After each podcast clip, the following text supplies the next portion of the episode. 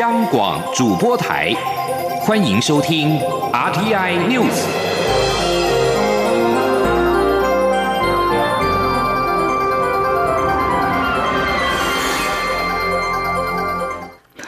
各位好，我是张旭华，欢迎收听这节央广主播台提供给您的 RTI News。今天是大年初一，蔡英文总统一大早特别前往官邸辖区内的派出所，为免平日为安的辛劳，并颁发加彩金。蔡总统表示，因为疫情的关系，警察的工作特别忙碌。台湾在成功防疫的典范中，警察扮演非常重要的角色。他要代表全体国人向警察致谢。总统也强调，政府会持续强化对警员安全的防护和福利措施，作为警察的后盾。警察是全国人民最好的保姆。记者刘玉秋报道。大年初一，蔡英文总统在内政部长徐国勇、警政署长陈家清等人的陪同下，前往总统府与官邸辖区内的北市中正第一分局、中正第二分局，为免平日伟安的辛劳，并颁发加彩金。蔡总统在卫冕致辞时表示，中正第一分局与中正第二分局是他两个重要的邻居，他特别利用大年初一前来致谢。总统说，去年与今年因为疫情的关系，警察变得特别忙碌。除了平日的缉毒、犯罪侦查的情务外，还要支援疫情指挥中心的疫调工作。台湾在成功防疫的典范中，警察扮演非常重要的角色，让社会可以稳定。疫情获得控制，民众可以安心过年。总统指出，从历次的民调可见，人民对警察的满意度与感谢度都非常高。他要代表全体国人向警察说声谢谢，而政府也一定会做警察的后盾，因为警察就是全国人民最好的保护。那我们也会持续来让我们警察执勤，在执行职务的时候能够更安全。那我们的装备。也能够更先进啊，那同时也能够让各位可以兼顾家庭生活，让家里的小朋友或者是长辈，在你们辛苦执行之余，国家也会提供。他们最好的照顾。中正第二分局分局长吴在堂也表示，二零二零年重中之重的工作就是防疫。警察除了维护治安，也被赋予协助防疫的重责大任。特别是外事警察，首次站在第一线，关怀入境的外籍居家检疫者。从二零二零至今，中正第二分局已协助两百九十七名外侨完成居家检疫，服务到家，温暖贴心的举动，正面提升警察形象。而总统慰问。颁发假彩金，分局也回赠蔡总统自制的新年贺卡，上面不仅画有总统穿警服的 Q 版画像，还写着“猫肥犬壮人安康”。但总统笑说，他才要帮家中的猫狗减肥，仅收到猫肥的，仅收到猫肥的祝福，现场笑声不断。中央广播电台记者刘秋采访报道。副总统赖清德今天在高雄市长陈其迈的陪同之下，到达新港海巡基地，卫冕执勤人员。他除了向海巡人员提到台湾的十年舰艇改造计划，表达政府对海巡的支持，也特别提醒要将新的利百病毒纳入目前的防疫工作，确保国土安全。记者陈国伟报道。副总统赖清德南下高雄慰勉海巡人员。他在致辞时表示，海巡弟兄在大年初一都牺牲假期，坚守岗位，站在海防的第一线，让国家更安全，也让全国的父老弟兄可以平平安安过一个好年。所以他特别和高雄市长陈其迈等人代表蔡英文总统表示感谢，同时也祝大家新年快乐。副总统说，海巡兼顾国安和治安的重责大任，除了要守护蓝色国土，施行人道救援。同时，也要肩负起打击走私毒品犯罪以及协助相关单位进行防疫工作，重要性不言可喻。因此，蔡总统上任后积极推动十年舰艇改造计划，目前进度顺利，将来也能带动产业发展。预计打造一百艘从巡防艇到百吨级、千吨级的巡防舰，还有四千吨级的救难舰。这可以看得出来，蔡英文总统用行动支持我们海巡弟兄，也希望让我们海巡弟兄有更好的船舰可以使用，让你们的力量啊更可以发挥。他也提到，海巡人员在海上肩负起第一道防线，也让国人在整个非洲猪瘟的防疫工作上有很大的成就。而蔡英文总统在前几天主持国家安全会议时，也特别和国人说明，目前在中国大陆南亚地带，特别是在印度孟加拉，已经出现新的变种病毒利百病毒。这个利百病毒也是从蝙蝠传染到动物，包括猪、羊、牛都会被传染，再传染到人，而且也会人传人。所以总统特别指示相关单位，应该将利百病毒的防疫事项纳入目前整个防疫工作当中。不过，整体与非洲猪瘟的防治工作大同小异。副总统强调，对于任何不明来源的猪只或猪肉制品，一定要严格查气，务必要将病毒阻绝于境外，让台湾这块国土能够安全，国人都能平安。中央广播电台记者陈国伟采访报道。国民党主席江启臣也趁着今天大年初一前往台中市丰原慈济宫参拜，向选区的乡亲拜年。而针对年后是否宣布竞选连任党魁，江启臣今天并没有松口，强调新的一年希望把目前的立委和主席工作做好。至于是否连任党主席，只表示新的一年会好好认真思考每一件事。记者刘玉秋的报道。国民党主席江启臣大年初一不得闲，前往台中市丰原慈济宫参拜，向选区乡亲拜年，并发放祈福卡，吸引大批民众索取。针对资深媒体人赵少康重回国民党，还表态角逐二零二四总统大会，恐冲击江启臣党主席的连任之路。媒体询问江启臣是否年后就会宣布竞选连任党魁，江启臣受访时并未松口。我现在已经是党魁了哦，那我。我把我该做的事情也做好，不管是啊立委的工作、主席的工作，其实啊相当多的事情呢，呃在眼前呢，都应该一一把它做好。我想新的一年嘛哈，我们会好好认真的来思考每一件事情。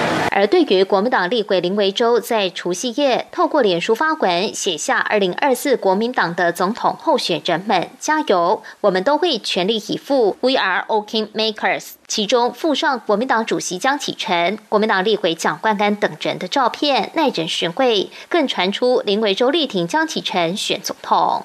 对此，江启臣则说，他与林维洲在立院是很好的同事。林维洲应该指的是，对于所有要参选二零二四的候选人，大家透过公平的机制，不管谁出现，都应该团结一致，当 king makers，把国民党的团结工作做到最好。至于外。外传江启臣与前总统马英九以及赵少康三人将在大年初三于三重仙色宫同台参拜。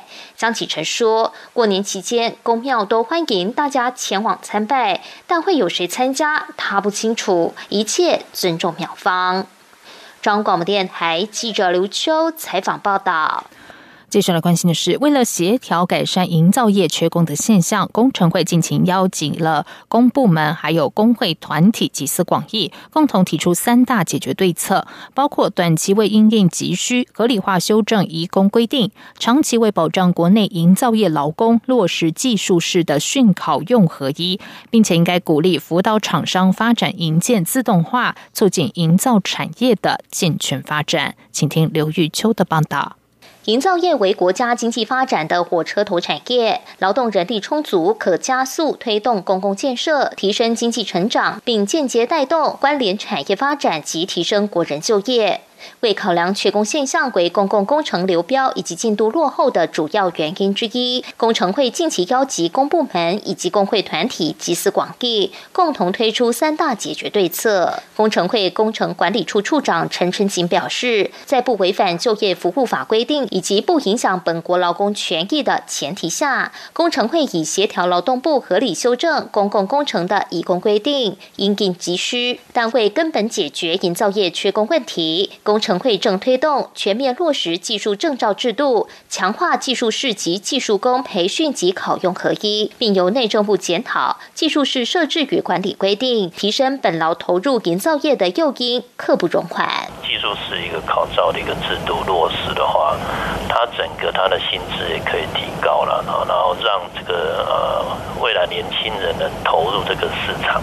陈春锦也指出，工程会给予内政部推动，鼓励辅导营建自动化，减少现场人力需求。由源头设计端要求采用自动化设计，并依产业创新投资抵减方式，鼓励厂商发展自动化作业，以减少对于基础劳动力的需求。工程会强调，营造业缺工问题不不能仅依赖外籍营造工来补充，本国劳工培训以及技术养成才是产业永续发。展的基石，因此工程会以保障国内劳工就业为前提，将持续与相关机关合作，强化本劳的技术培训与聘用，并推动营建自动化等配套措施。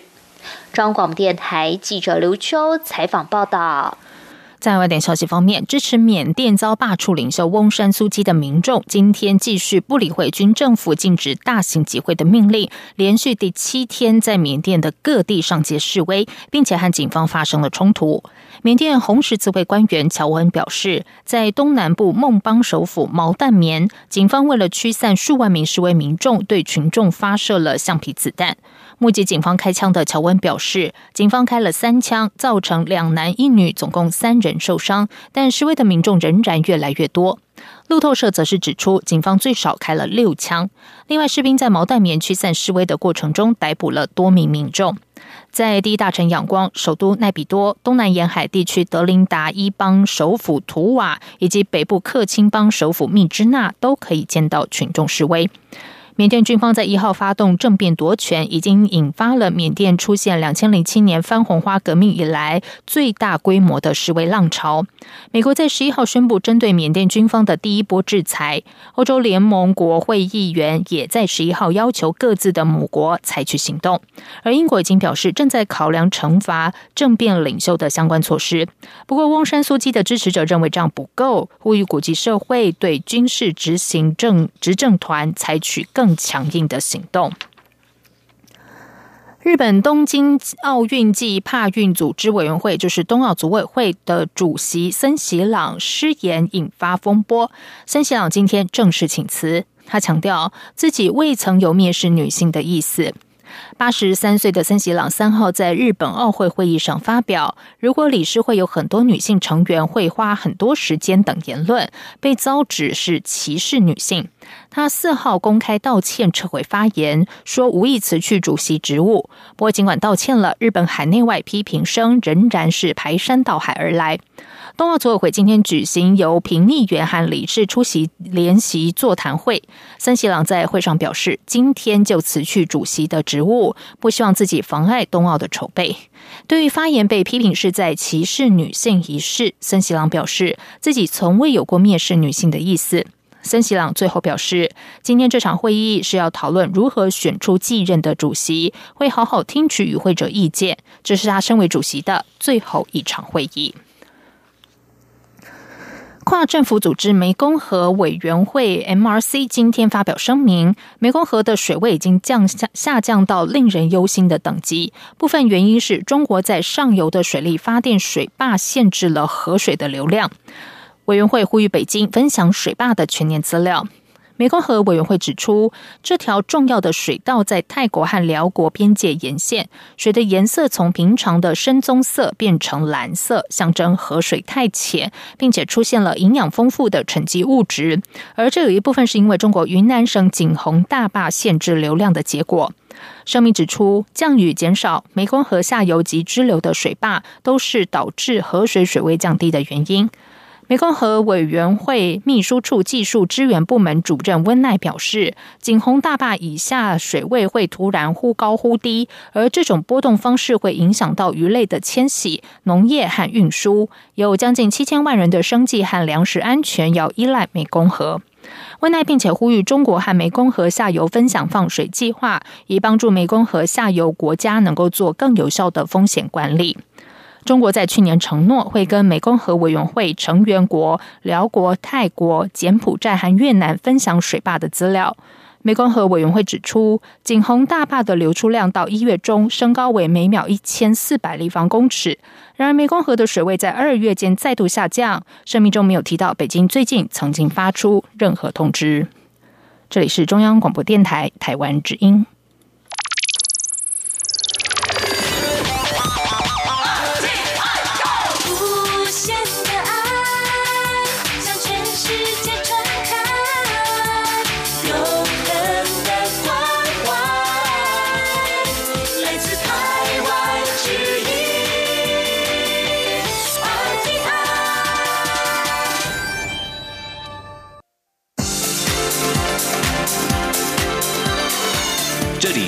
中央广播电台台湾之音，欢迎继续收听新闻。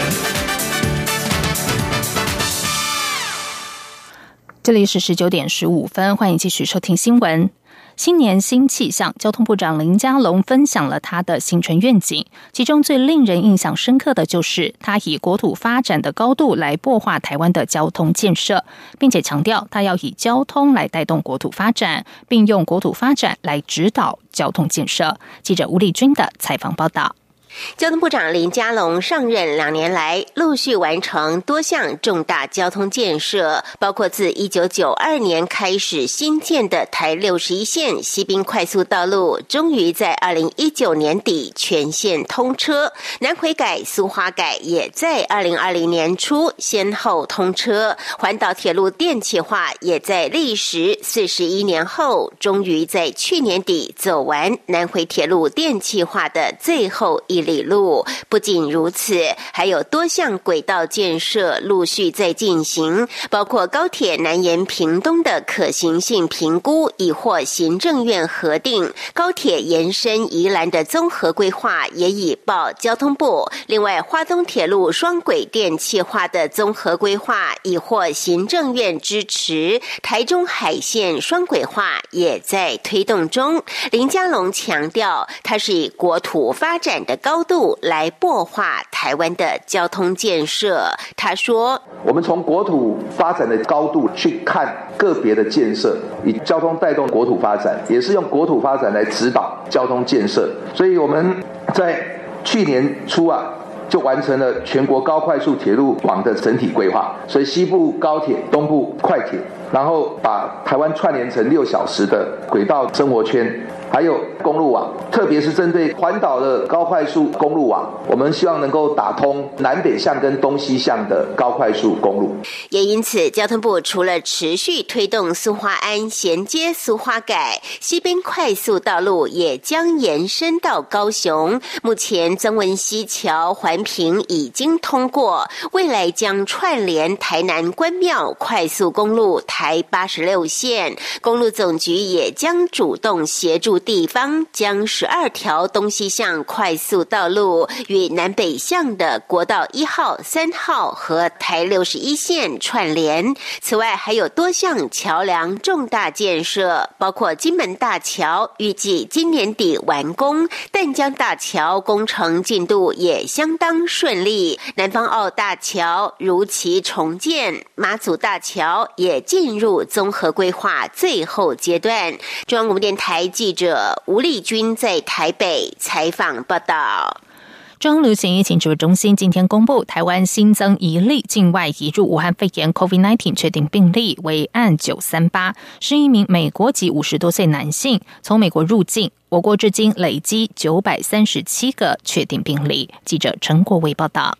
台湾在大年初一新增一例境外移入武汉肺炎确诊者。中央流行疫情指挥中心发言人庄仁祥表示，这名案九三八的五十多岁男性，在一月二十六号从美国来台工作，持有搭机前三日内的检验阴性报告，入境后到防疫旅馆居家检疫，至今没有症状。庄仁祥说，案九三八在二月十号检疫期满后，到医院自费裁剪，在十二号确诊。指挥中心已掌握个案接触者共七人，因为都有适当防护，皆列为自主健康管理。根据他的基体值啊，他的 PCR 二月十号基体值是三十三，但是十一号呃变成三十一。不过他的血清抗体检验 IgM 阴性，IgG 是阳性，显示他在国外感染发病已超过一个月以上。指挥中心统计，国内目前累计通报十六万七千两百七十八例，其中九百三十七例确诊，分别为八百二十一例境外移入、七十七例本土病例、三十六例敦睦舰队、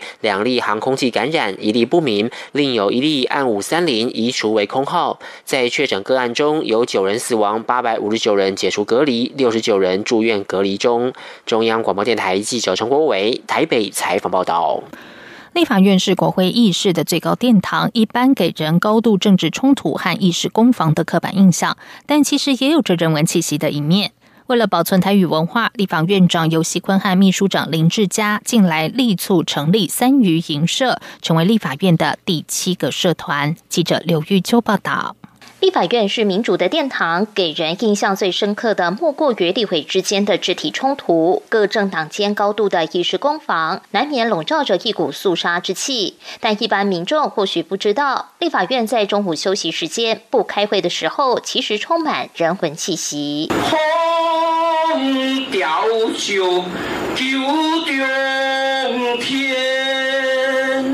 这是来自立法院长游喜坤在立法院三余银社成立大会时即兴吟唱韩愈所作的《左迁南关事侄孙乡》一诗。为了重视保存台语文化及传承，立法院秘书长林志嘉发起成立三余银社。这是立法院继羽球社、桌球社、气功健身社、日文社、家政社、践行社之后所成立的第七个社团。林志嘉表示，盼从立法院开始为台语汉诗推广。及保存，尽一份微薄之力，将台语汉诗世世代代传唱下去。这个吟诗社哈，最主要哈，啊，我们在立法院算是第七个社团。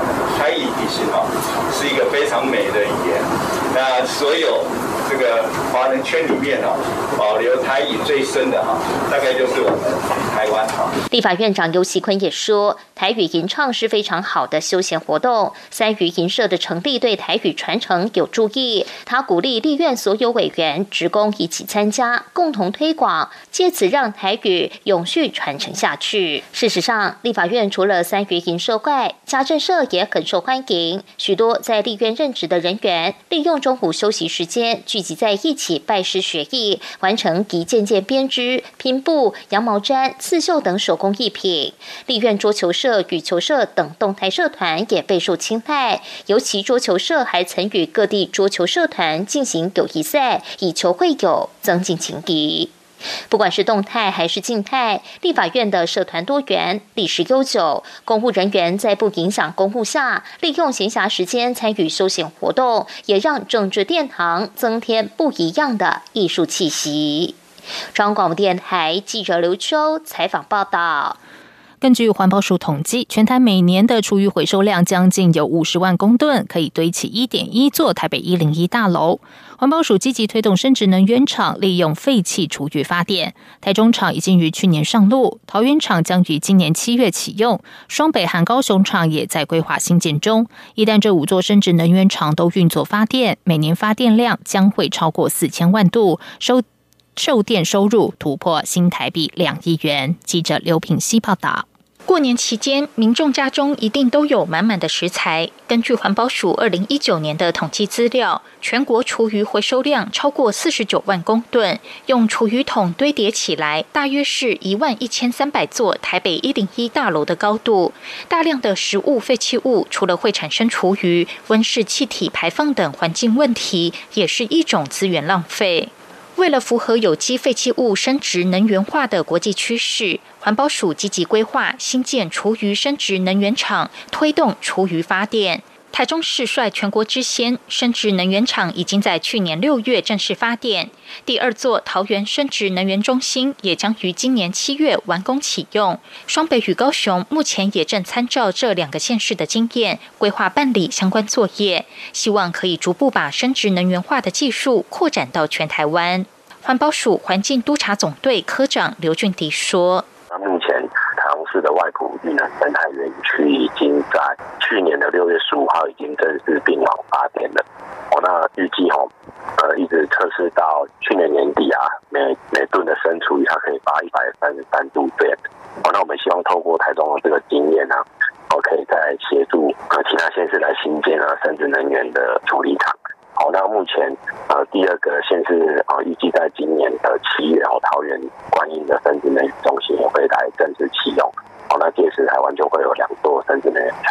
环保署表示，一旦这五座生殖能源厂都投入运作，预计每年总共可以处理二十三万公吨的厨余量，每年发电量则达四千一百九十七万度，每年售电的收入将有两亿一千四百七十九万元，一年还可以减少二点二万公吨的碳排量。此外，为了扩大厨余去化的量能，环保署也积极推动厨余跟其他生殖废弃物，如猪粪尿、下水道污泥共消化的方式，以密闭式厌气消化方式处理，可以减少传统堆肥的异味困扰。目前在屏东县中央畜牧场已经完成共厌气消化槽设置，预计今年十月将可完成共消化试验工作。如果试验结果可行，未来将可推广到其他的养猪场。央广记者刘聘熙在台北的采访报道。接下来关心的是，农历春节不仅是华人社会的重要节庆，有些东南亚国家也有农历新年的习俗。来自越南的粤语老师阮红女表示，每年过年家乡总会卤上一大锅肉，代表未来丰衣足食；而初一早上睡饱吃饱，而且不能花钱，象征留住新一年满满的财运。记者王威婷报道。农历春节是华人社会阖家团圆、休养生息的重要节日，各种过年习俗也代表祈求未来一年的福气。例如，除夕团圆饭要吃鱼，代表年年有余；初一吃年糕，代表步步高升；或是到庙宇参香祈福，祈求新年好运。其实，在越南的农历新年也有许多有趣的传统习俗。越南语老师阮红女表示，她的家乡物资不充裕，平时虽然可以自己捕鱼，但是很少吃肉，所以家乡过年的时候会卤一大锅猪肉，还会包粽子等等，一大锅团圆饭，足足可以吃上三四天，象征新的一年丰衣足食。阮红女说。因为过年是一整年，你已经辛苦一整年了。所以呢，过年这几天，我们一定会买或准备足够的食物。像类似的，像我们家的话会包粽子，没有的话，那可能就是还卤一锅卤肉。我们就会自己腌那个瓜菜，鱼就不用说了，鱼因为我们家就是在乡下的人哈，平常都吃鱼。肉是可能要有钱才能买得到，或者说你要家里有特别拜拜才有肉，才去买肉。过年他们会买一些猪肉回来，然后卤一锅卤肉，然后里面放一些呃鸡蛋或鸭蛋这样子，然后卤一整锅这样。吃完团圆饭，大年初一要睡饱一点，保持好心情。最重要的是初一不能花钱，才能留住一整年的财运。阮红女说：“初一的早上，家都会比较特别的时候，不要把钱花出去。那我在台湾的话，我自己本身都会有这样的观念。”到了初一早上，我会比较尽量呃，就是睡饱一点，然后心情好一点，不要就发脾气啊。然后可能整年就会哎，就保持那种愉快的心情上。对，尤其是钱啊，初一我会不会真的很少去花钱？刚好是初一那一天，对对，就希望说整年就是钱不要呃自己流出去这样。在台湾，民众春节会到寺庙走春参拜，祈求新年好运。阮红女表示，越南也有同样的习俗，比较不一样的是，去寺庙上香祈福后，不只带回庙里的福袋，也会把寺庙的树叶、树枝都带回家，象征新的一年平安有福、好运连连。中央广播电台记者王维婷采访报道。受到 COVID-19 疫情影响，越南从去年的三月二十五号起全面暂停国际商业航班入境，迄今只允许越南公民搭乘撤侨包机返国。而同时，为了顾及经济发展，也允许外国的专家、高级技术劳工等商务人士搭乘特定航班入境。由于锁国防疫期间入境越南不方便，再加上回台湾还要再隔离检疫，因此今年有许多台商和干部干脆就选择留在越南过年，甚至老早就想好要如何度过在越南的七天年假。大雅越南电线电缆股份公司海洋厂财务部副经理林从渊赴越工作两年，这是他第一次在越南过年。他打算利用年假和朋友一起到胡志明市或者是富国岛来旅游。而越南合进台湾商会理事许明轩赴越工作已经六年了，这是他第三次在越南过年。因为打算在越南长期发展，急需要一批愿意长久跟着他的铁血部队。许明轩前两次。过年都会到员工家里拜访，让员工家属感受企业对员工的重视，借此凝聚向心力。他今年也打算比照办理。